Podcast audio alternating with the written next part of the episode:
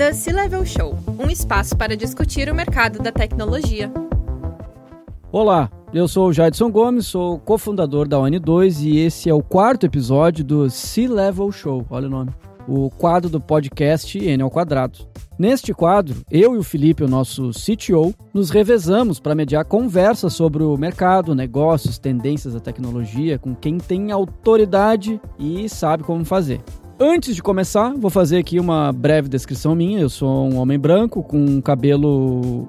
Agora ele tá meio, meio verde, mas tá meio já gasto, né? Tá mais para um cinza, assim. Com uma barba também meio multi, multicolor, meio desgranhada, assim, desgranhada. Olhos castanhos e eu tô vestindo aqui uma camiseta preta, como sempre. Dessa vez aqui é Slipknot e uma jaqueta uh, jeans o papo do quarto episódio é sobre o fortalecimento de marca, análise de dados, melhora de performance e várias outras coisas que a gente vai inventar aqui enquanto a gente vai falando. Existem dois termos em inglês que vamos mencionar muito por aqui hoje. Um deles é o data driven, que significa uma operação guiada por dados, e outro é o benchmarking, que é a análise comparativa entre empresas que oferecem o mesmo serviço com foco estratégico de buscar melhorias. Por isso, então, hoje recebemos o fundador e CEO da Zing, e claro, meu, meu grande amigo aí de um bom tempo já, Eduardo Prange, o Duda. Seja bem-vindo aqui então, Duda. Gostaria de pedir para que tu também faça aí a tua audiodescrição. Obrigado, Jaidson. É prazer estar aqui. Bom, fazer audiodescrição, eu, eu, eu sou um cara de pouco cabelo, castanho, é, diria que um gordinho, né? Um cara gordinho, querendo ficar magrinho. Hoje eu tô. Eu sou pele branca, meus olhos também são castanhos. Vim com uma jaquetinha aqui também, quase jeans, mas não é jeans, e uma camiseta preta. A gente tá bem parecido até, inclusive. A barba tá por fazer, mas não como a do amigo. E acho que é isso. Tô super à vontade aqui, como, como sempre. Então vamos lá, né, Duda? Vamos lá, porque tô curioso aí pra gente falar sobre o que tá aqui no roteiro. O pessoal já sabe que eu fujo do roteiro, ainda mais quando tô falando com, com um amigo, né? Mas vamos lá, vou tentar aqui começar pelo roteiro, pelo menos, né? A Zing, né, tua empresa aí, é a, a, primeira, é a primeira plataforma mesmo, a primeira plataforma de Big Data Analytics voltada para o mercado de marketing e comunicação. Ela surgiu em 2017 mesmo ano que teve aceleração pela Inovativa Brasil.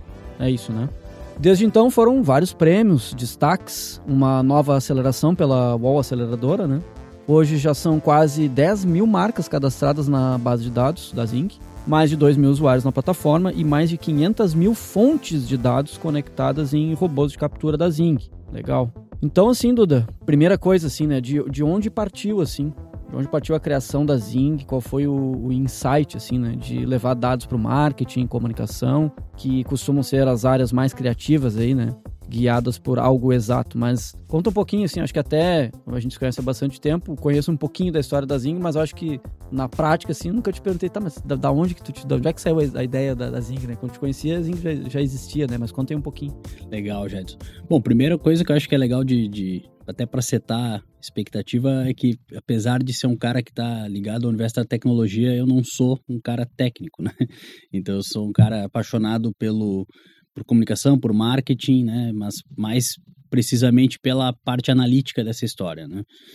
Eu comecei a empreender em 2007, então eu, até por curiosidade, eu sou turismólogo, minha formação é... Sou, turismólogo. Sou formado em turismo e lazer. Quem, quem é formado em turismo é turismólogo. Turismólogo, certo. exatamente.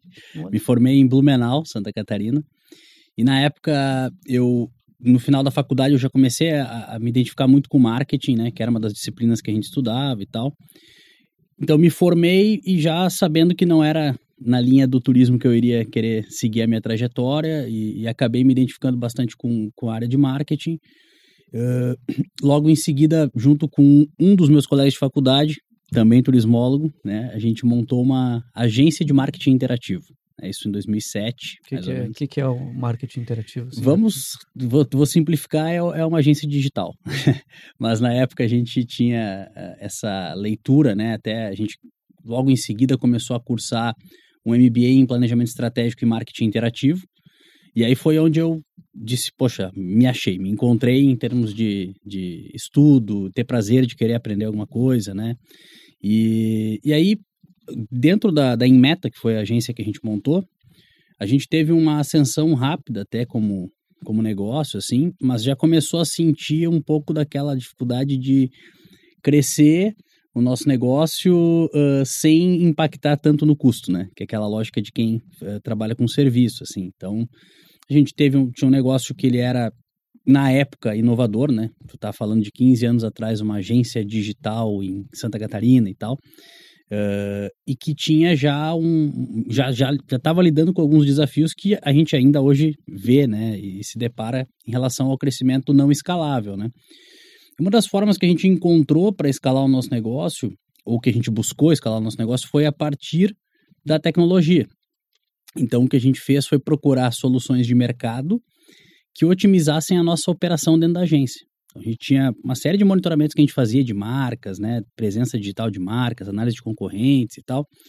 E naquela época as redes sociais estavam uh, crescendo, mas ainda não eram exatamente aquilo que veio a, a, a, se tornar, né?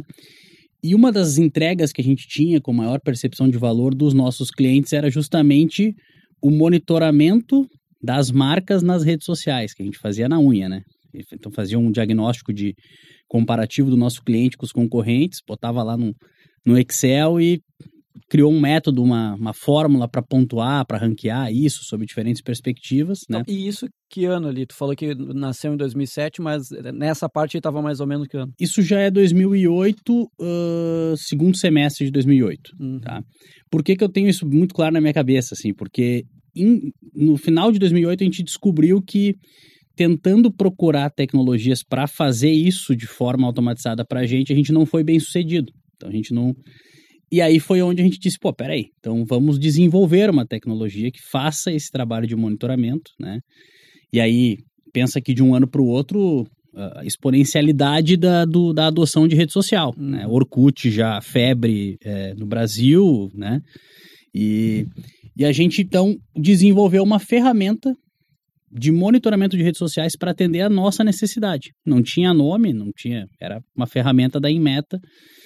E cara, foi muito interessante porque ali a gente teve dois insights muito rápidos assim. O primeiro foi, caramba, esse negócio facilita demais a nossa vida. E o outro insight foi, mas quantas agências existem no Brasil que tem esse problema que a gente tem, né? Uhum. Aí a gente acabou entendendo o seguinte, pô, se a gente continuar tendo e querendo desenvolver esse software e evoluir esse software para nós, a gente vai ter uma limitação sempre que é, é vai bater aqui no teto, que é da nossa capacidade de gerar negócio a partir disso, né? A gente não tinha muita referência do, do modelo SaaS aqui no Brasil, né? De, de software as a service e tal. E aí a gente começou a conversar e entender um pouco mais de como é que esse negócio funcionava e disse, cara, vamos fazer uma spin-off da nossa agência e vamos começar a vender esse software para outras agências do mercado, para outras marcas, porque esse problema que a gente está resolvendo operacional, na realidade, ele tem uma abrangência muito maior, porque tem essa questão operacional, mas no, no cunho estratégico, de monitoramento de imagem, de marca, reputação, é, uhum. é assim, difícil de mensurar, né? Sim, tá, mas nessa, nessa época aí, tu falou ali Orkut, do 2008 para 2009, Uh, como é que estava no mercado, assim, uh, porque tá, hoje é meio padrão, né? A empresa nasce, já nasce antes até na, nas redes sociais e tudo mais, mas tu meio que acompanhou isso nascer, assim, né? E aí nessa época, como que isso estava, eu digo, na visão das empresas e quais redes eram? Já, ali já tinha o que? Facebook já estava no Brasil, Twitter, alguma coisa? A gente tinha, de forma um pouco mais acentuada, era a questão, é, eu vou até colocar a nomenclatura que a gente usava na época, né? Então tinha a blogosfera, então que era todos os blogs. Saudade, saudade da blogosfera. a, que aí a gente tinha a própria imprensa online, nessa lógica de, de listening, né? Uhum. Uh, aí dentro de redes sociais tinha Orkut, tinha o Flickr, que, que era de, claro. de fotos também. Uhum. Tinha o Reddit, a gente tinha.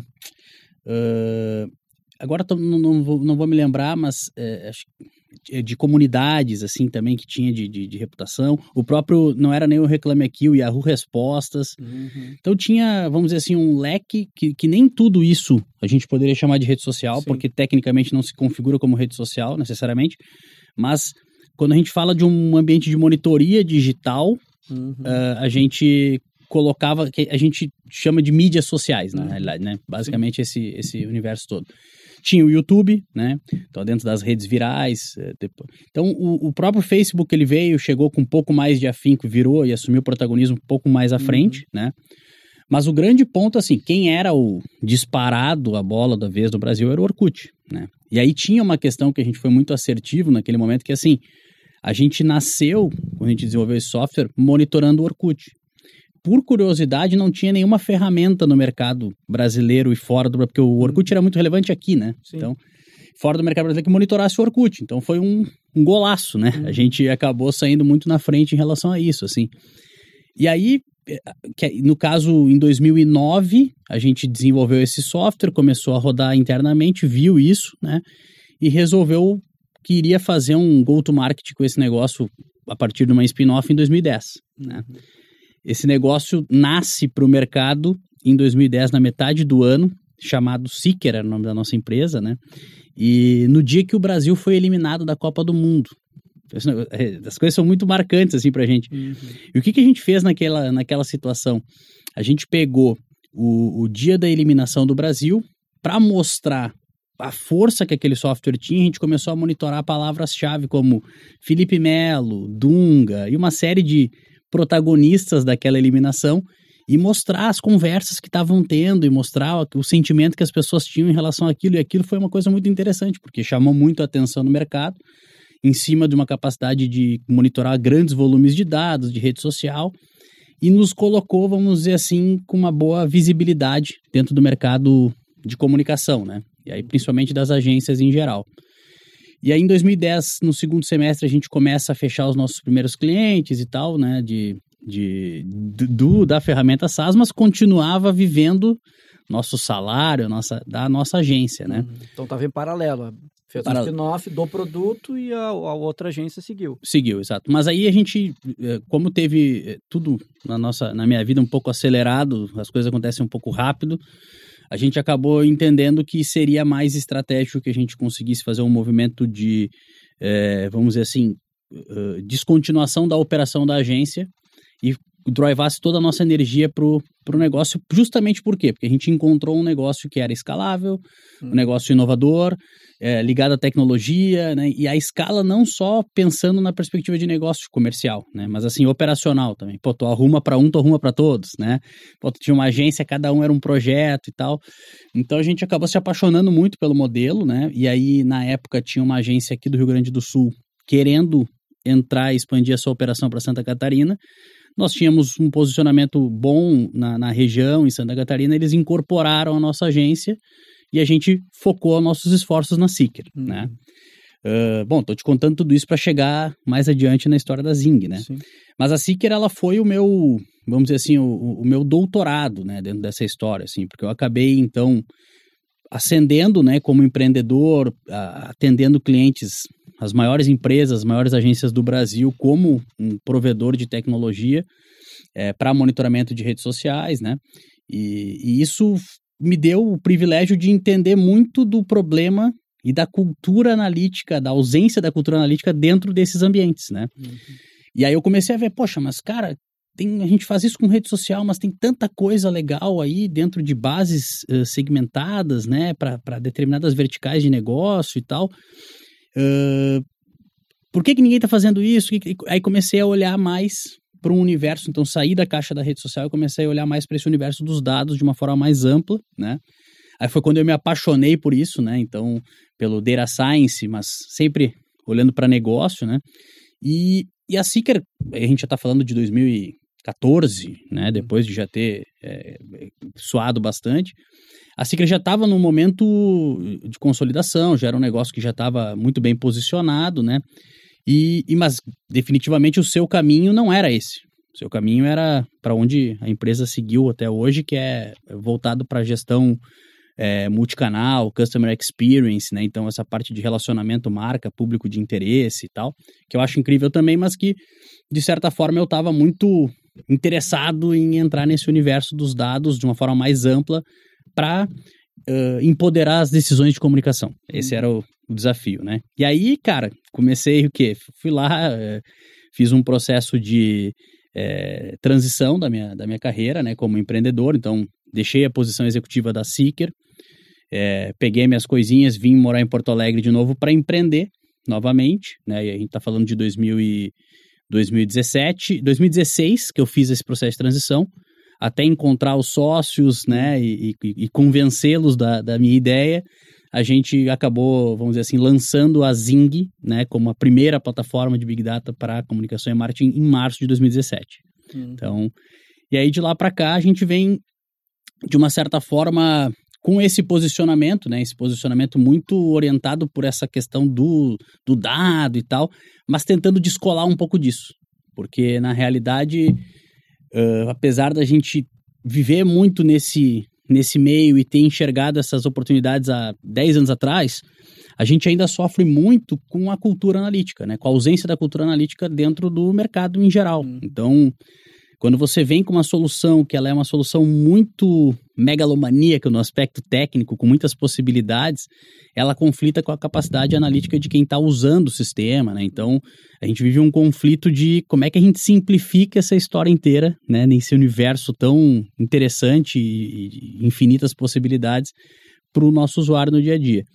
Mas aí é uma, a gente pode contar um pouco mais sobre esses desafios mais recentes, né? Mas esse processo de reposicionamento da Zing, ele está muito em cima de uma é, é, abordagem de precisão comunicacional. A gente quer ser o parceiro para que as marcas consigam se comunicar de maneira precisa com o seu público de interesse, para que as agências consigam ter evidências para criar com inspiração, acompanhando tendência, né, com tudo aquilo que lhe traz de fato uh, evidência para uh, um resultado de, de criatividade. Né? Então, hum. é mais ou menos isso. Sim, entendi. Muito legal, acho que é, eu, eu particularmente também gosto dessa de ouvir as histórias desse dos primórdios, assim, interessante, né? Porque eu fiquei te perguntando ali. Eu mas monitorava Orkut, pô, que massa, né? Porque acho que, não sei se tinha alguém no Brasil que, que tava fazendo isso também, né? Porque era uma coisa muito nova, né? Eu, por exemplo, eu, eu usava, mas eu não lembro de, sei lá, de, de de pensar numa empresa que estava relevante no Orkut, eu acho que era uma coisa ainda muito tem, nova, né? Tem um caso muito, muito legal, assim, bem marcante para mim, que foi um caso da, é, da Globo, da, né, que a Globo, ela, dentro de uma comunidade de Orkut, ela simulou em conversas uh, o, o, dois ou três diferentes tipos de final da novela. Então, assim, simulou, ah, e se acontecesse tal coisa? Bruf, como é que é a reação das pessoas, né? E se fosse assim, bruf. E aí meio que fez um teste AB, né, vamos dizer assim, em cima de um, de uma, de um, de um diálogo ali, e usou, né, eu não conheço o case na, na, no detalhe, mas eu, eu, a informação que, que, que eu tenho é de que usou essa evidência, porque daí em cima de um volume, um grande laboratório de, de opinião, de ideias, né, já uma lógica de comunidade e tal, para conseguir construir aquilo que a sua audiência tinha de, de maior interesse, né? Uhum. Então, assim, mas de fato a gente é, eu sou da época, Jaidson, que o cara falava assim, na rede social é coisa para gurizada. Uhum. Rede social é coisa para meninada, né? Uhum. Uh, hoje a gente já não, não escuta mais. Isso a gente começa a escutar esses, esses, esses conceitos em cima de redes específicas, né? O TikTok uhum. é para gurizada. Mas assim, a rede social ela já assumiu o seu espaço de, de poder. Hoje não tem ninguém que, que questione isso quando a gente Sim. conversa. Ah, é absurdo, absurdo e até a, o lance que eu falei antes, de, tipo, as, as empresas, né? não só a empresa, artista, o pequeno negócio já nasce com isso, né? Ou já nasce numa, numa rede específica que, sei lá, no caso do TikTok, pô, tem um lance mais geracional, então já, já tá lá, mas também nada impede, né, que, sei lá, uma, uma grande corporação esteja no, no TikTok, né, ou em qualquer outra rede, né, muito, muito louco isso. É, o, o, o ponto que a gente sempre era questionado, às vezes isso, isso chega para nós ainda assim, mas qual é a melhor rede social para o meu negócio? Uhum. é sempre pensando no negócio como se a gente tivesse, é, é, é, um, é até um hábito de se pensar a partir do negócio e não a partir da audiência do negócio, né? Uhum. Assim, a gente sempre diz, cara, melhor rede social é, é aquela em que o teu público se faz presente, é aquela em que ele quer falar contigo, né? Porque também não é porque ele está presente lá no TikTok que tu tem que estar tá no TikTok, porque pode ser que não é lá que ele queira te encontrar, que ele queira interagir contigo, né? Então, entender um pouco disso, de comportamento, da audiência e entender que não é mais você que escolhe se você vai estar tá lá dentro ou não. Porque as pessoas te colocam, né? Elas, elas falam de você. Elas estão lá falando sobre a sua marca, sobre o seu negócio, que é essa história que basicamente a gente já começou lá atrás, né, em 2009, fazer esse monitoramento, a escuta numa perspectiva de marca, né? Mas isso isso tu pode colocar em temas, assuntos diversos e pegar a espontânea, espontaneidade das pessoas debatendo sobre esses temas e a partir disso tu conseguir aferir, entender exatamente qual é a, a relação, como é que as pessoas pensam, quais são as opiniões, né? Enfim, e aí dá para fazer uma série de análises quali aí em cima de si, Sim. desse universo. Sim, não, é muito louco, né, falar do, do, do Orkut, assim, porque esses dias eu tava tava ouvindo um, um, outro podcast, assim, tava contando uma história que até não tem nada a ver com tecnologia ou com, o mercado, mas eu já ouvi várias, já li várias matérias, assim, onde, tipo, sempre. O Orkut foi um grande laboratório para muita coisa, né? Então tem a origem de muita coisa tá lá dentro do Orkut, né? Então a, o que eu vi era tipo a, como a, um discurso mais de ódio, assim, que hoje meio meio que é um padrão que a gente identifica dentro das redes sociais, mas que uh, dentro do Orkut isso já existia, a gente só estava né, dando voz ali, isso estava amadurecendo. Mas uh, pensando nos negócios também tem muito isso, né? Tipo, começou também a amadurecer ali e agora tu tá trazendo aqui. Eu até não, não sabia que no início vocês faziam também, uh, começaram com esse monitoramento lá dentro do Orkut, né? Muito legal. E. Mas assim, Duda, dá uma explicada aí por, por, por cima, mas um pouco mais profundo do que tu puder, de, de como que a Zinc funciona, assim. Tipo, como, como que faz, porque uh, a gente tende também como sociedade a, a esquece o que está rodando por trás, né? Uh, rolou essa semana aí o pessoal lá da OpenAI disponibilizou pela primeira vez agora uma ferramenta para quem é dono de, de site dizer eu não quero que teus robôs passem aqui, né? Depois que a OpenAI sugou toda a internet, agora eles disponibilizaram, não, tudo bem, não quer que os nossos crawlers aqui, os nossos bots passem, tu tem uma maneira agora, né? Assim como tem no, no Google, tu pode dizer, não quero indexar meu site, né? Então, uh, acho importante a gente falar também de mas como que funciona, uh, consegue explicar assim, a Zing, o que, que a Zing faz assim para conseguir entregar um resultado super relevante assim para os clientes? É, eu, eu, primeiro que eu, eu acho que eh, essa questão que está ligada à privacidade, às boas práticas e tal, a gente é super a favor e assim, a gente é, vai se adequando, né? Então, essas mudanças que vão acontecendo, aí a gente podia ficar aqui elencando muitas mudanças, porque muda a plataforma. Agora, mais recente para nós aqui foi o Twitter, que teve uma mudança da, da, do modelo de negócio com as APIs. Uhum. Que, então, assim, ele fecha as APIs que a gente a vida inteira usou e... Afetou vocês bastante, imagina. É, afetou porque, porque passou a, a, exigir que a gente cobre por um dado do, do cliente, e aí vira uma coisa que não era, não era mais default, passou a ser opcional, né? Mas a gente tem que estar tá sempre se adequando, né, às, que, às questões das políticas de, de uso, os termos de uso, políticas de privacidade, eu acho que isso no final do dia é super importante porque todos ganhamos, né? É, mas acho que o mais legal da, da, dessa história em relação à Zing é que o impacto ele sempre acaba sendo um impacto pequeno. Por quê? Porque a nossa ótica de monitoramento ela é muito a partir do comportamento de marcas, não de pessoas. Hum. Então a gente é, basicamente a gente tem lá um tripé que a gente que norteia né, o nosso roadmap. Quando a gente fala de monitoramento de marcas a gente olha para três vertentes principais, que é intenção comunicacional, a maneira com que a marca se posiciona, como ela se comunica, aí vai desde frequência, formato, tom de voz, né, os canais, é, repercussão, então, tá bom, a marca fala tudo isso, mas como é que isso repercute, né? E a gente está falando de monitoramento de notícias, influenciadores digitais, é mais a, a parte da, da espontaneidade sobre a marca, né? mas também olhando para um ambiente, vamos dizer assim, comercial. Então, assim, perfis comerciais, figuras públicas, né, portais e a reputação. Então, intenção, repercussão e reputação, que aí já tem mais a ver com uma análise de imagem da marca, né? Então, tentando entender também uh, a favorabilidade dessa repercussão, uh, o quanto que dessa intenção comunicacional ela está tendo uma ressonância adequada com o posicionamento, com a imagem que a marca quer passar, né?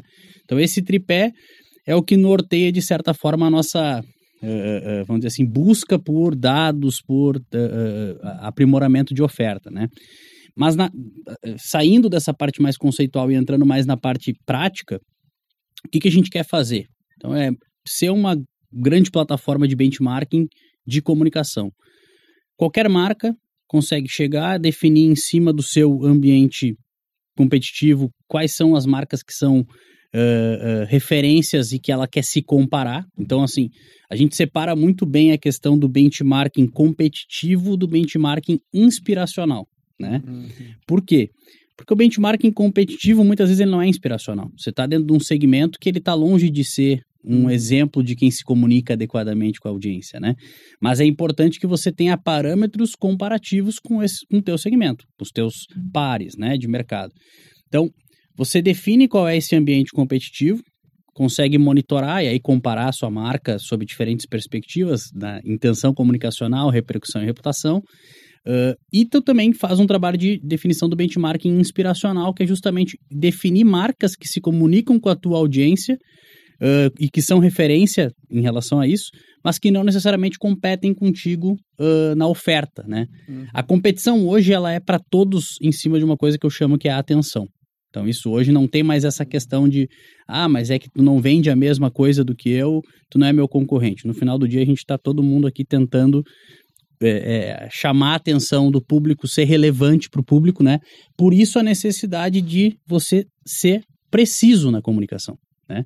Como é que você consegue ser preciso, consegue ser certeiro e chamar a atenção de alguém levando algo de valor efetivamente, né? É sendo assertivo, né? Essa assertividade ela vem do quê? Vem da evidência. Ela vem de você monitorar, saber o que está acontecendo com quem fala com a tua audiência, como é que essa, essas marcas elas estão se comunicando para que você pegue essas referências e consiga criar em cima disso. Então, assim, não vamos reinventar a roda, né? Vamos pegar as melhores práticas do que estão funcionando e que, de certa forma, podem inspirar a nossa comunicação. E, em cima disso, aí a gente traz toda a parte legítima e genuína da marca de como é que eu crio, como é que eu faço tudo isso do meu jeito, né? no final do dia a gente está falando de você deixar de fazer a comunicação pelo que você acha, pelo que você gosta, pelo que você pensa e passa a fazer com base em evidências, que é o jeito mais seguro de você se comunicar, né? É o jeito mais seguro, é o jeito que você se torna mais relevante e, sem sombra de dúvidas, é o jeito que tu tem mais resultados, né? A gente tem também, hoje, só para explicar um pouco da nossa base, né? Então, o que, que a gente olha? A gente olha para o que a gente chama de posicionamento digital das marcas, né? Esse posicionamento digital ele vai ser olhando para uh, redes sociais, então Facebook, Instagram, Twitter, YouTube, o TikTok, que é uma rede que agora a gente está tá conectando, porque também tem esse lance, né? Às vezes a rede acende, mas ela não abre uma API, então a gente não consegue conectar, agora está tá, tá mais aberto. Toda a parte de, de conteúdo noticioso, então imprensa online, portais, blogs, influenciadores digitais, né? Uh, figuras públicas em geral, uh, compõem um, uma, uma, grande base de dados que a, gente, que a gente olha e a gente consegue basicamente colocar essas marcas lado a lado e tem um, vamos dizer assim, um grande indicador que de uma forma muito simplificada ele consegue te dizer quem que está tendo naquele dia o melhor desempenho né, sobre os esforços de comunicação. Então, que é o Zing Score que a gente, que a hum. gente desenvolveu, né? Então ele acaba. É, é, um esforço de simplificação dessa coisa que é muito ampla, muito complexa e fragmentada. Muitas redes, muitas matérias, muitos portais, muitos ambientes. Mas no final do dia tu quer saber, cara, quem é que está ganhando esse jogo? Ah, esse aqui é quem está desempenhando o melhor trabalho, porque está tendo mais engajamento, porque está conseguindo ter uh, mais visibilidade em veículos relevantes. Então, sempre numa, numa lógica de quanti-quali né, da, da comunicação. Uhum. Ah, muito legal. E essa, então é interessante isso, Dudu. Não, eu não, não sei se isso é uma funcionalidade nova aí, porque eu, eu lembro que já tinha, tu já tinha me apresentado a Zing em outro momento, né? Mas então não necessariamente eu preciso fazer uma, se eu estou usando a Zing, eu não preciso fazer uma comparação da minha empresa com outra. Eu posso pegar uma inspiração mesmo, sei lá. Uh, Netflix, que todo mundo ama, o jeito, pelo menos não sei como é que tá agora, mas teve um momento que todo mundo passou a amar o jeito que a Netflix se comunica né, com, com a galera. Então, eu poderia pegar, sei lá, a minha empresa de software e ah, eu gostaria, quero, quero ver como é que tá a Netflix, porque eu acho interessante a comunicação. Eu posso fazer isso na Zing, assim, ou usar não necessariamente empresas do, do segmento de tecnologia, no caso do N2, para poder me inspirar para talvez trazer aqui para Padrinho, nossa agência, e pô, quero a comunicação da ON2, um pouco mais parecida com a da Netflix. Isso eu consigo ter uma, uma visão assim na Zing. Perfeito, perfeito. Na verdade, assim, tem, tem duas formas de fazer isso e sim é uma coisa nova, né? Porque a gente evoluiu muito essa, tanto essa leitura de, de monitoramento de marca e o que, que faz sentido para o trabalho criativo embasado por evidências, né? Sem nunca perder a racionalidade. Então, assim, essa questão do benchmarking e da comparação, ela é, vamos dizer assim, uh, primordial para um trabalho para que tu possa mensurar, para que tu possa ter algum tipo de comparativo sobre o quanto aquilo ali está de uma certa forma impactando, né? E aí não comparando banana com laranja, assim, cara, olha só, com os players equivalentes que têm o mesmo esforço que eu, que estão na mesma dimensão que eu, né? Tentam se comunicar com a mesma audiência que eu. Uh, agora, o, o, que a gente conseguiu construir ao longo desses seis anos de Zing foi uma grande base, né? Hoje a gente coleciona dados de mais de 16 mil players. Até na introdução a gente falou um pouco menos, a gente falou 10 mil, uh, mas é, é porque essa base cresce todo dia. Tá? Uhum. Quando a gente tem 16 mil players, a gente poderia dizer que quase que todos os principais protagonistas dos seus segmentos, né, tu passa a ter muita propriedade para aferir, para poder dizer o que, que é um comportamento padrão dentro de um determinado setor, dentro de um determinado segmento, né? O que, que, que, são esses players? Isso são as empresas que estão dentro da plataforma, é isso? Isso, é a nossa base hum. monitorada de, de é que assim, eu não gosto de, de caracterizar, de falar marcas, porque no final do dia são marcas, porque às vezes o, quem não está uh, familiarizado com a, a, plataforma pensa a marca só como, como marca corporativa, não uhum. pensa, por exemplo, um influenciador digital é uma Sim. marca, né? Um político é uma marca, né? Um músico, um uhum. ator, uma celebridade, Entendi. né? Um portal de notícias, tudo isso são marcas, né? Mas, mas no, a gente chama de players justamente para tentar uhum. é, é, fazer com que fique mais fácil para se absorver. Mas hoje, colecionando dados desses 16.500 players, de mais diversos segmentos, a gente começa não só a trazer a evidência para você de benchmarking daquilo que você já conhece, que nem você deu o exemplo aqui. É, eu não quero me inspirar minha comunicação no, no, no, no, que os concorrentes de tecnologia fazem. Eu quero ver o que, que a Netflix faz. Esse é um processo que tu, tu já definiu quem é o teu benchmarking, tranquilo. Tu vai olhar lá na Zing, tu vai conseguir não só comparar, pode nem querer comparar o N2 com o Netflix, ou tu pode querer comparar para título de uhum. Mas tu vai conseguir lá hackear, entre aspas, né, a Netflix e ver, traduzir aquilo que ela faz para melhorar a tua comunicação. Uhum. Mas o que, que a gente lançou no começo desse ano que casa com essa questão do benchmarking inspiracional, que é um produto que se chama o Zing Inspire, justamente para você fazer o quê? A ideia não é que você faça o trabalho inspiracional naquele player que você já conhece, porque esse problema a gente conseguia resolver já com a nossa plataforma como ela era antes. A ideia é que você não necessariamente saiba o que, que você quer, uh, ou você tenha clareza de quem é o player que está fazendo aquilo da melhor forma. Então, que você consiga rapidamente, por exemplo, vou pegar aqui um exemplo muito fácil, né?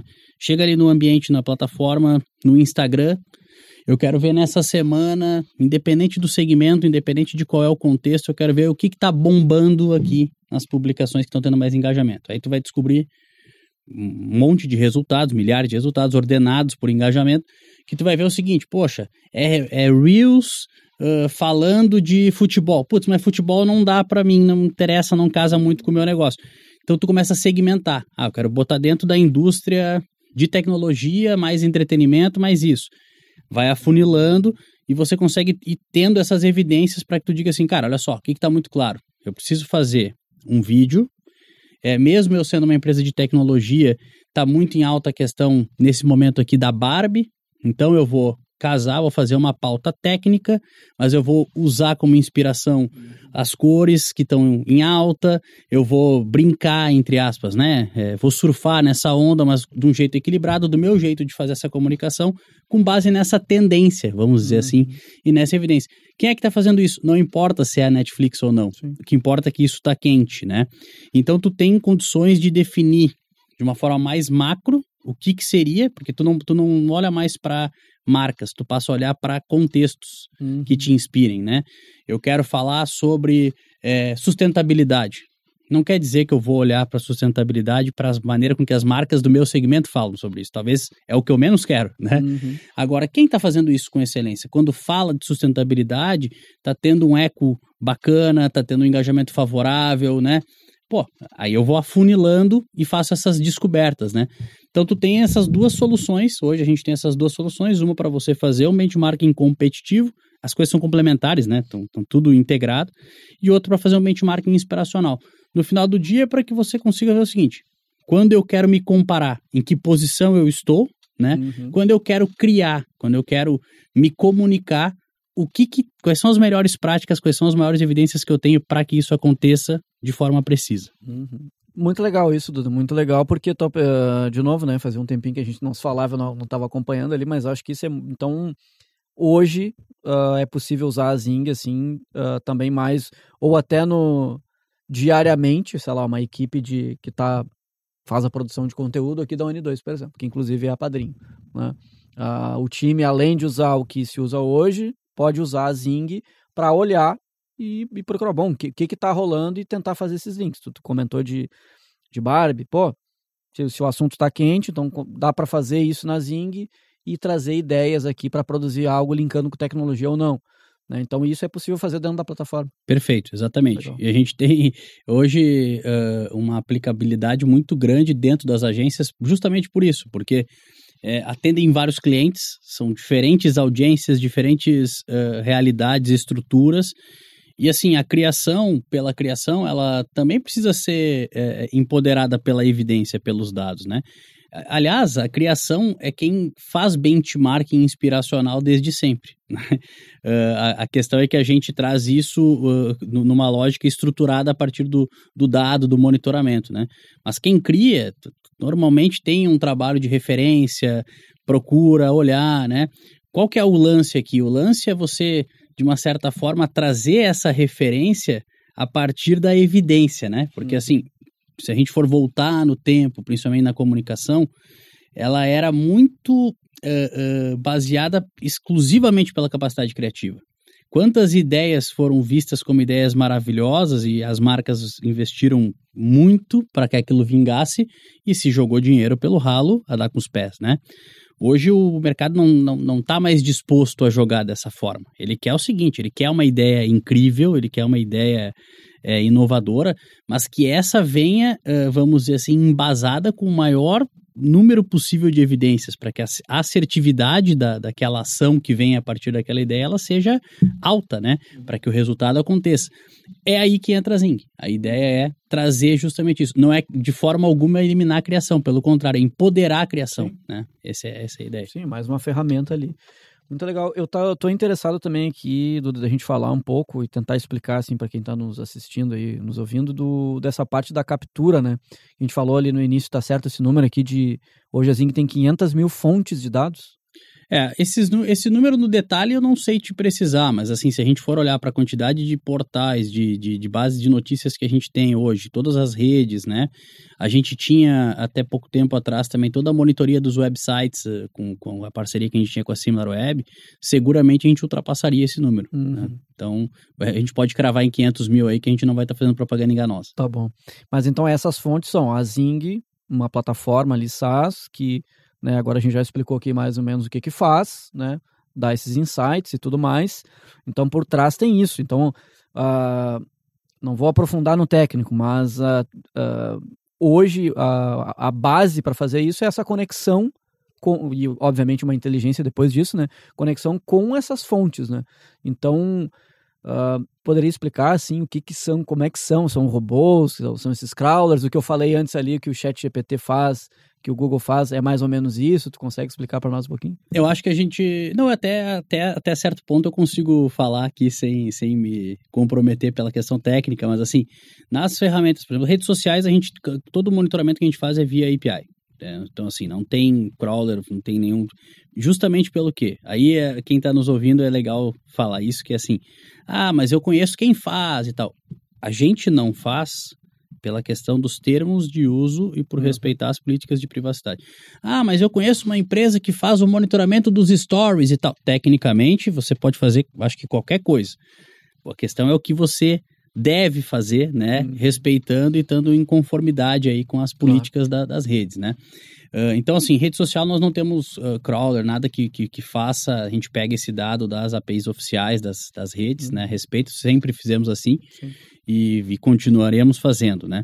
A parte de notícias, a gente já tem um, um híbrido, vamos dizer assim, porque a gente tem provedor de notícias, então assim, tem parceiro que desenvolve captura de uma determinada base e que nos entrega isso via API também, né? E a gente veio desenvolvendo ao longo desse ano a nossa base de captura de, de, de notícias. Então, assim, tem uma série de ambientes hoje, de portais, né? Que a gente faz essa varredura numa lógica de clipping, né? Então, as matérias, então não é análise de comportamento de usuário, é conteúdo publicado dentro desses espaços, né, que são coletados, sempre também respeitando a questão de, de políticas da, da, daquele ambiente, né? Então, por exemplo, se você tem lá um paywall, né, eu já não vou conseguir capturar o dado porque uhum. é, já, já é um ambiente fechado. Mas aquele ambiente que é público, que não tem nenhuma restrição, aí a gente faz com crawler e uh, hoje tem, então, também provedor de, de, de, dados que faz isso. Hoje a gente trabalha com dois uh, parceiros, mais a nossa base que a gente vem construindo e vem, e vem deixando ela preparada. Até metade do ano, até junho, a gente ainda tinha a parceria com a SimilarWeb, que era também por API, a gente pegava os dados deles, da, de todas essas 16.500 marcas da nossa base, numa camada de Web Analytics que eles têm, né, um, um, dentro de um, de um dos, dos produtos que eles oferecem. Mas a gente momentaneamente descontinuou a parceria, está avaliando se a gente vai continuar uh, ou não fazendo essa, essa oferta, uh, justamente pelas mudanças que tiveram uh, no mercado, não só em relação à questão de, de dados por si só, mas a própria mudança do Google, né? do, do GA4, do, do GA Universal para o GA4, que mudou muito essa lógica de analytics de, de sites quando você não tem a propriedade do dado. E aí isso para nós acabou ficando um pouquinho é, distante da maneira com que a gente acredita que pode ajudar o cliente. Né? Uhum. Ah, legal. E eu tenho aqui, não sei se é, isso é uma coisa que está no, não sei se está no site da, da Zing ou uma coisa que, que, tu, tu fala, mas tem aqui esse lance de democratizar análise de dados, né? E então eu queria que tu falasse um, um pouquinho assim so, sobre isso, né? Porque eu acho que é uma não sei se é um, um tagline ou se é um objetivo, uma missão mesmo, né, de, de democratizar a análise de, de, dados, né? Então, dentro do que a gente já falou aqui, dá para ver que, que tem um pouco disso, né? Então, queria que tu falasse na, na tua visão, assim, né? O que que tu pensa sobre isso, assim, né? De, e aí também já te perguntar, uh, até para quem já está nos assistindo aí e ouvindo, Uh, como é que está o modelo hoje da Zing? Eu posso entrar lá agora, quero testar a Zing, posso entrar, fazer um freemium, como é que isso está funcionando? Se quiser também falar um pouquinho aí de como é que funciona um plano, né? E eu, uh, eu acho interessante isso de democratizar justamente porque, pô, daqui a pouco pega ali um, um, uma pequena empresa, né? Daqui a pouco esses insights que tu comentou antes, pô, isso aí vai ser o motor para daqui a pouco a empresa conseguir deslanchar, né? Pega um artista que está começando, né? vai poder, vai conseguir aí com um amigo um, um freemium para conseguir fazer um teste, pô, já, é, já dá um, um gás. Então acho que bem tem, tem uma questão filosófica aí por trás dessa. Porque é um puta trampo, né? Vocês estão aí, tu contou, pô, desde 2000, desde, desde Orkut, desde. Né, tudo era, era campo aí ainda. Então, fala um pouco mais aí sobre essa, esse lance de democratizar e análise de dados. É, eu acho que o democratizar, ele parte também, ele, ele, ele se transformou numa missão a partir do momento em que a gente para de olhar para a ausência da cultura analítica como um problema de mercado e passa a ver como uma oportunidade de você protagonizar e aculturar o mercado. Né? É claro que a gente hoje, como startup, a gente não tem uma força de democratização, de educação ao mercado, de é, como as big techs têm, mas a gente é um grande uh, ativista desse movimento, né? A gente faz é, evento, a gente é muito ativo dentro das comunidades de, de, de análise de dados para marketing, né? É, tem parceiros, a gente faz muita coisa em, em collab com outras startups que têm esse propósito também, né? E tem um pouco, talvez, esse lance do democratizar, ele tá, ele tá muito ligado a desmistificar a análise de dados.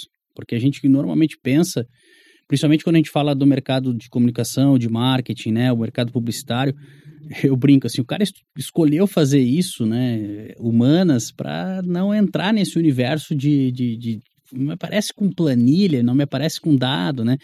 E justamente para mostrar que não é né, esse bicho aí que a gente está falando, pelo contrário, que esse negócio pode ser muito poderoso, pode te ajudar demais, né? É, esse é um, é um lance do, do, do, do, que a gente tenta simplificar. Talvez eu consiga representar isso bem, por ser um cara que empreendi, estou na minha segunda empresa que tem o core a partir de captura de dados, mas não sou um cara de dados, né? Sou um cara de negócio aí que está todo dia tentando fazer negócio, né? E. Eh, perdão. Se quiser começar da onde parou. Tá, beleza. Uh... Deixa eu me lembrar. Então, um pouco, um pouco da missão dessa história é desmistificar a análise de dados, né? Como uma coisa complexa, como uma coisa cansativa. Cara, olha que, numa boa, não, não, não querendo aqui ficar é, dizendo que, a, que, que, que, não tem coisa melhor do que tu ficar dentro da Zing explorando dados. Tem muita coisa que é melhor do que fazer isso. Mas assim, dá para ser gostoso, pode ser divertido fazer isso. E o melhor é o resultado que você tem a partir desse uso, né? Então isso é um pouquinho da missão. Quando a gente fala da democratização aí numa, numa, numa visão de tornar isso uma coisa muito mais acessível, respondendo para o amigo, inclusive para aquele amigo artista que está querendo começo de carreira, a gente tem hoje soluções gratuitas, né? Também. Justamente para quê? Para que todo mundo possa, no mínimo, conhecer um pouco disso que a gente está falando. Então, vai lá no nosso site, você quer fazer um benchmarking gratuito, você vai lá e define a sua marca, define o seu concorrente, você vai ter um relatório uh, instantâneo, exceto se a tua marca ou a do teu concorrente não tiver nessa base de 16 mil, que a gente vai precisar de 24 horas para te entregar esse relatório. Uhum. É, senão, instantaneamente, você vai lá e faz um, um comparativo muito rápido, né? É, a questão da, da, democratização a partir de negócio, né? Então, a gente hoje tem planos né, de, de, de produtos que são extremamente acessíveis, principalmente se você faz aquela continha básica que é assim, poxa, a Zing ela engloba isso, isso, isso e isso num lugar só e me custa X, né? Uhum. Se eu contratar uma ferramenta que olha para isso, uma outra que olha para aquilo, uma outra que olha para aquilo, dá, dá, dá esse X vezes 2. Então, também tem uma relação custo-benefício, né? Uh, hoje a gente tem planos que vão variar, por exemplo, tem uma solução nossa que é para você olhar só para sua própria marca, para o seu próprio desempenho, que parte de R$ reais mensais, né? Então uhum. é algo que, que vem se tornando cada vez mais acessível. A gente está buscando tornar isso mais acessível, né? Só que a grande questão não está quando a gente fala da democratização e da acessibilidade, ela não tem uma relação tão direta com o preço né? Porque, como eu falei, a gente tem as soluções ali que estão disponíveis de forma gratuita para quem quer experimentar.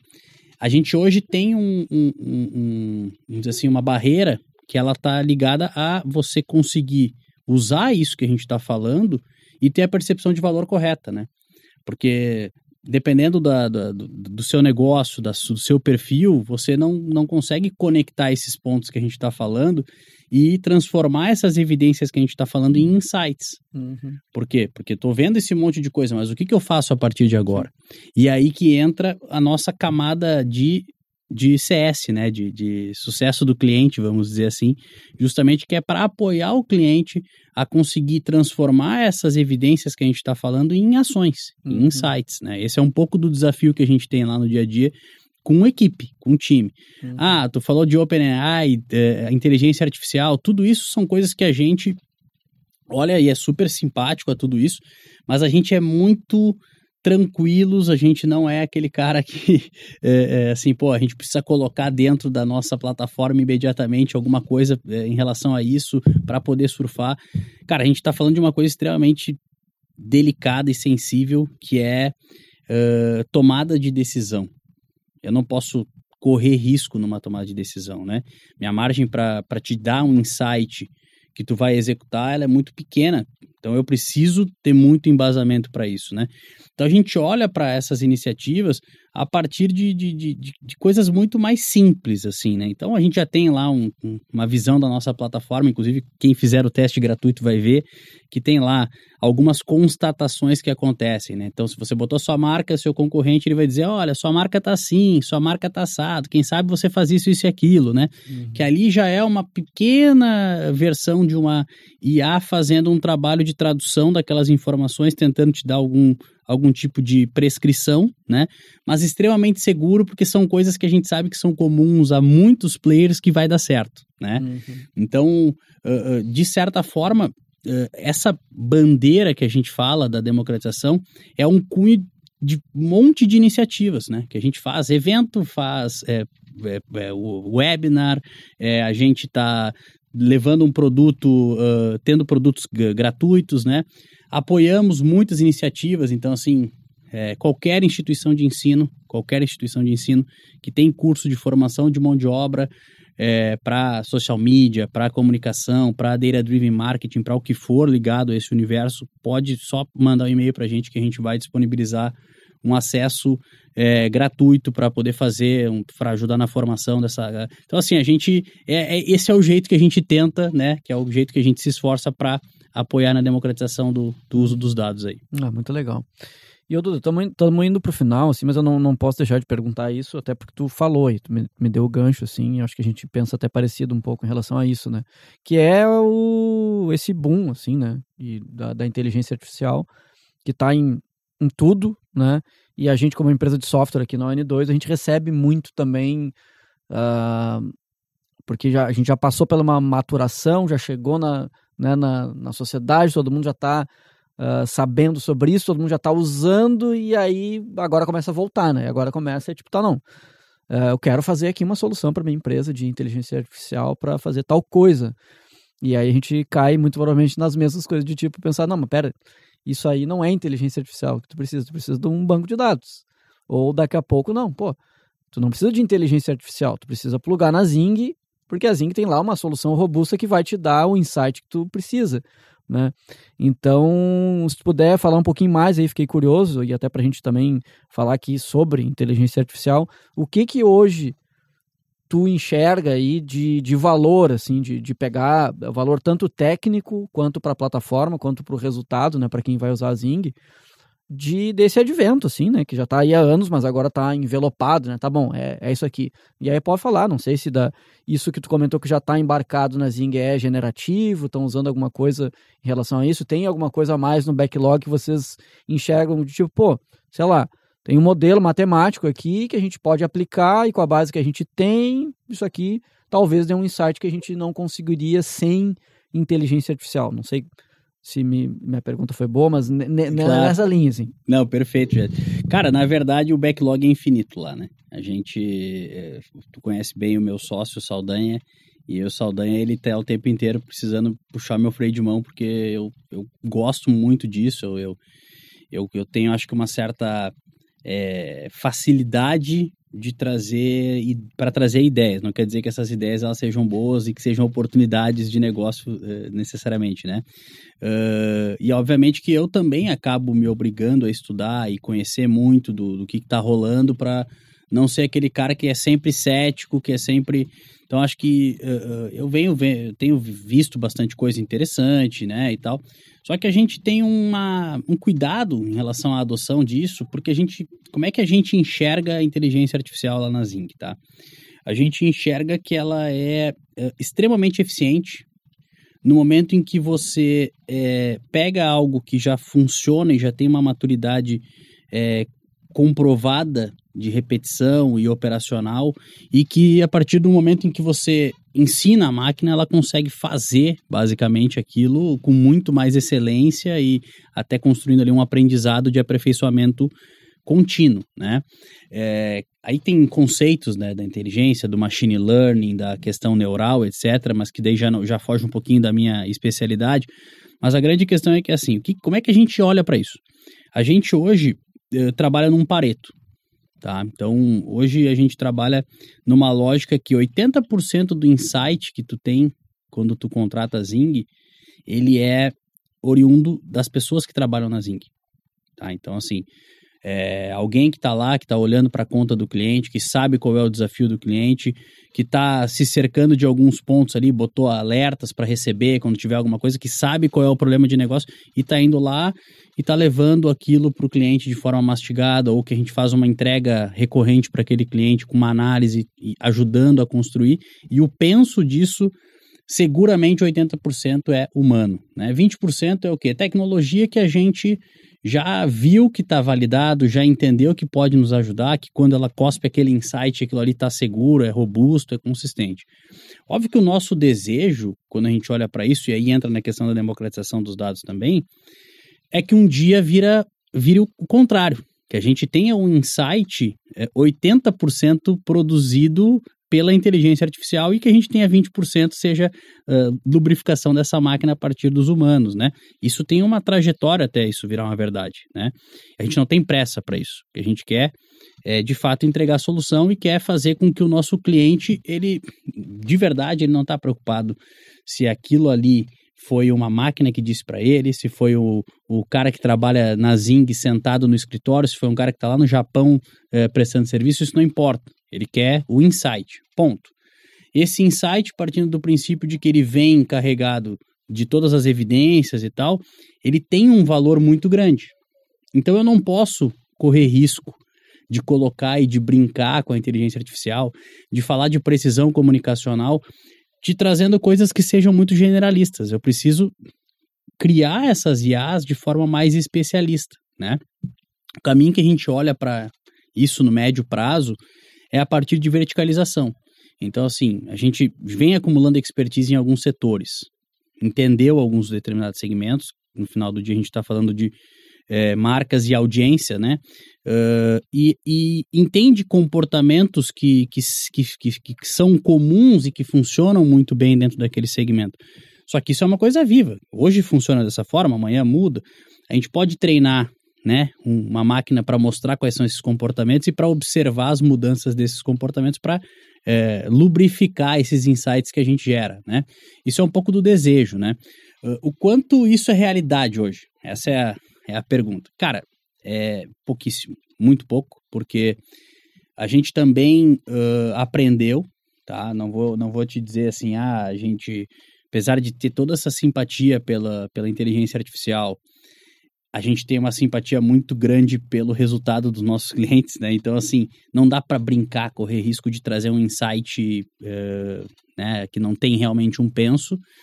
E a gente fez um, um investimento significativo para tentar fazer esse pareto inverter. Tá? A gente fez um, uma estruturação do time, a gente colocou recurso para, de fato, pegar toda a inteligência que a gente tem dentro da Zing e embarcar na plataforma. Né?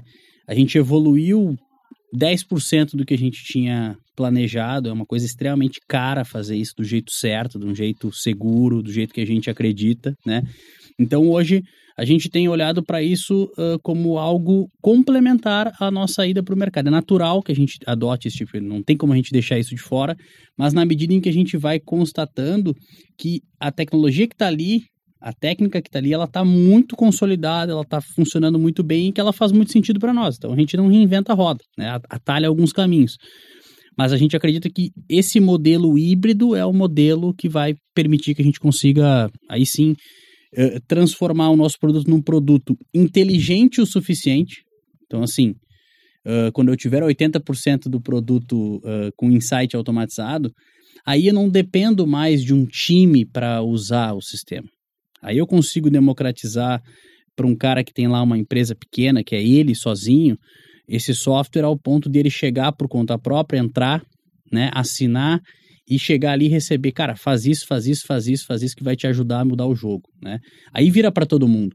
Hoje esse faz isso, faz isso, faz isso, ele vai demandar esforço, vai demandar é, time, vai demandar grana, uh, vai demandar gente do meu lado avaliando e considerando qual é o teu contexto, porque eu não posso te dizer é, invista um milhão de dólares é, no Jornal Nacional, no intervalo do Jornal Nacional que vai resolver o teu problema, se tu não tem é, essa, não é essa tua realidade financeira, né, de, de, capacidade de investimento. Então, quando a gente conseguir chegar nesse, nesse nível em que a gente brifa, a gente contextualiza uh, a máquina, né, traz essas variáveis todas que são importantes, tem toda essa base já treinada sobre boas práticas, aí a gente entende que vai dizer assim, cara, Aqui está escalável, a inteligência passou a estar tá escalável, eu consigo chegar e vender para todo mundo, né? Que quiser acessar, não precisa fazer uma linha de código, não precisa ter nenhum uh, cruzamento, né? Basicamente entra, acessa e consome insights. Aí vai ficar divertido. Sim, bem legal. Pô, super responsável, assim, e, e faz total sentido, né? Porque eu até estava pensando. Uh, quando eu estava lendo o roteiro aqui, pensando, pô, o que, que eu vou perguntar para o Duda lá sobre Zing e, e, inteligência artificial, né? Eu fiquei pensando se com esse boom todo em cima de inteligência artificial e principalmente aí de, das generativas e tal, que acaba afetando todo mundo, assim, né? Às vezes positivamente, às vezes não, né? Porque tem muito...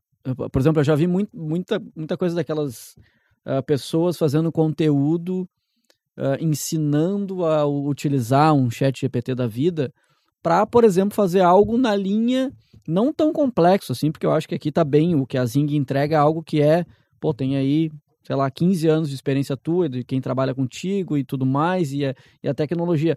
Mas tem uma camada de, de que algumas pessoas podem entender que utilizar um chat GPT da vida pode dar insights semelhantes. E isso não, não só para Zing, eu digo para qualquer coisa, né? Porque tem muita gente que diz, pô, quero fazer uma campanha de marketing. Uh, como usar o chat GPT para me ajudar a alavancar e fazer a melhor campanha possível, né? Mas aí cai né, nisso que tu comentou. Então, acho super legal esse posicionamento de vocês, que também é o lance da, da educação que tu comentou, né? Que é tipo trazer o lance da democratização da, uh, de dados, explicando né, o, o, o, que, como que funciona, por que, que as coisas são assim, por que, que eu não posso tomar uma, uma decisão né, crítica para uma pequena empresa ou até uma grande empresa, uh, utilizando, por exemplo, o chat GPT, né? Que eu poderia fazer as perguntas que talvez eu consiga os insights na Zing, a pessoa pode ir lá num chat GPT da vida e colocar aí, nossa, olha só que ideia genial, né? Sem entender que ali é só um autocomplete de né, texto, não teve pessoa pensando, não teve né, toda uma, uma, uma estrutura e tecnologia por trás para dar um insight, como está dizendo que vocês fazem, que é um insight responsável, porque de fato a pessoa, né, a empresa vai usar aquilo ali para tomar alguma ação, né? Então. É, e tem uma coisa, né, Jadson, que assim, uh, uh, as organizações hoje são, são organismos vivos, né? Assim, tu vai pegar, por exemplo, vou pegar o exemplo do ChatGPT, né? O ChatGPT está lá com uma base que ela coleciona até até recentemente era até 2021 e tal. Ou seja, uh, talvez talvez olhar para esse para esse passado em algumas situações seja incrível.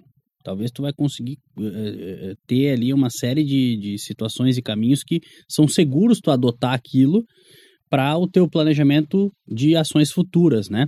Mas tudo muda muito rápido, né? Então, assim, não se, leva, não, não se leva em consideração o contexto, as variáveis do que está acontecendo agora no mundo, como é que tu vai poder sugerir alguma coisa, né? Na dinâmica que a gente está hoje, não...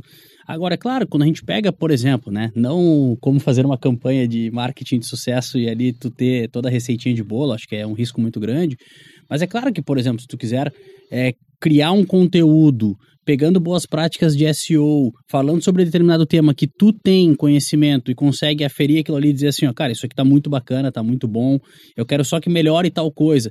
É aí que entra a questão do ganho operacional que eu tanto falo, né? Porque aí o teu trabalho aqui é saber fazer a pergunta direito para ele e ter competência e condições de avaliar se aquela resposta ela tá condizente. Porque aí tu não, tu não redigiu ali uh, 100 palavras, tu teve a capacidade de fazer a pergunta correta, ver se aquele ali é o jeito que tu, que tu entende. Tu teve um ganho operacional. Para mim isso é super válido, super uhum. interessante. O que não dá é para tu pegar isso como padrão e achar que, que, que ele vai estar sempre te trazendo receita de bolo, tu fechar o olho. Cara, o mundo tá lá acontecendo lá fora. O dólar aconteceu isso, tá tendo guerra não sei aonde e tal. Não pode pegar essa receitinha que dois, três anos atrás ela, ela talvez funcionaria, se aplicaria, e agora tentar colocar, né? Então, assim, isso que é a necessidade de tu ter um monitoramento always on, né? É, marcas, por exemplo, que é, a gente fala de imagem de marcas, eu, eu brinco que a reputação, a reputação tu aluga. A reputação é as a service, na verdade, né? Por quê? Porque tu pode estar fazendo tudo direitinho, daí tu está comunicando direitinho, né? Tá repercutindo direitinho, até ter um problema, seja ele legítimo ou não, que vai impactar na imagem da tua marca e que naquele momento, naquele instante, aquilo que vinha em voo de cruzeiro vai lá para baixo. Como é que eu saio dessa situação, né? Então, se, aí começa a vir uma série de desafios para as marcas. É, como é que eu faço uma gestão de crise, de reputação, é, como é que eu me blindo desse tipo de situação. É só com um monitoramento contínuo, né? Por quê? Porque, como eu te falei algumas perguntas atrás, não é mais você que está no controle da comunicação, não é a tua marca que está no controle, né? A tua marca participa dessa conversa. Ela pode, inclusive, saber se ela vai ser mais tímida, se ela vai ser mais ativa, né? Mais irreverente. Mas, assim, ela tá na conversa, ela tá sendo citada, tem gente falando dela por trás, tem gente falando dela pela frente, né? O que que esse, essa monitoria ela faz? Ela faz com que tu consiga estar tá se cercando. Cara, se tá falando por mim por trás, tem alguém ouvindo. Se tá falando de mim pela frente, tem alguém ouvindo. Tá me dando condições de atuar sobre isso que impacta na imagem da minha marca mais rapidamente, né? Uh, então, é isso aí que a gente, que a gente, é aí que a gente tá, tá surfando, é isso que a gente gosta de fazer, né? E, e enfim, cara, é, por, por mim ficava aqui mais duas horas conversando sobre isso com tranquilidade. Ah, com certeza, muito bom. Nem, nem vi o tempo passar e já passou de uma hora aqui que a gente está falando. E de fato, acho que fica deixa aí para a gente falar, né? De repente trazer o Saldanha, para a gente falar tecnicamente também, né? Porque eu acho que é, tem muita coisa que a Zinc faz aí que é super relevante, né? Se a gente for aprofundar tecnicamente ali essa parte do, dos crawlers e o que tu comentou aí, uh, tudo que é necessário para fazer tudo isso que vocês fazem. Então, e também fico curioso com outras coisas que a gente não abordou aqui de negócio que são super interessantes, né? Então, com isso a gente chega aqui ao fim de mais um episódio do The Level Show. Hoje a gente recebeu aqui o fundador, CEO da Zing, o Eduardo Prandi, o Duda, meu grande amigo, para discutir com como o trabalho de análise de dados fortalece as marcas e muito mais coisa que a gente falou por aqui, né? Então aí depois da, dessa aula sobre dados, sobre negócios, sobre mercado, né? Uh, só nos resta aí agradecer ao Eduardo pela presença. Muito obrigado aí, Duda. E fala aí mais uma, uma frase aí de efeito para finalizar ou mais uma mensagem para Cara, então primeiro agradecer, quer dizer, finalizo agradecendo vocês aí, sou fã de vocês, né, de Tito Felipe, o N2 aí, toda a turma, o trabalho que vocês fazem, a gente adora fazer coisa com vocês, então sempre podem nos chamar que a gente vem correndo, né? Às vezes pode chamar para uma cerveja também, não tem problema nenhum, é, brincadeira. Mas, cara, enfim, parabéns pela iniciativa. Isso aqui também é uma iniciativa de democratização, né? Que a gente está de uma certa forma levando esse conteúdo para mais gente, né? Tá lá disponível. Então, sabe que o, o teu convite é uma convocação aí para nós, tá? Um abração. Pô, pô, muito obrigado. E, e, bem, quem tá ouvindo aqui, assistindo, acessem lá zing.com.br. Boa. Né? Podem, podem acessar, testar, para ver se tudo que o, que o Duda falou aqui faz sentido. Vai na fé, vai na fé. Pode entrar lá. Eu mesmo vou testar de novo hoje, porque já testei algumas vezes, mas vou testar de novo, porque são coisas bem, bem interessantes mesmo, né? E, bom, para não perder os novos episódios do Se Level Show, não esqueça aí de fazer todas essas coisas que tem que fazer aí no YouTube ou na, sei lá, onde que possa estar tá ouvindo. E o episódio de hoje contou com a mediação minha, de Jadson Gomes, com a pesquisa e roteiro do Leonardo Cato, técnica do Felipe Vilela, da Padrinho Conteúdo. E a coordenação é da gerente de conteúdo da Padrinho, a Dandara Flores. Então, um grande abraço aí e até a próxima. The C-Level Show um espaço para discutir o mercado da tecnologia.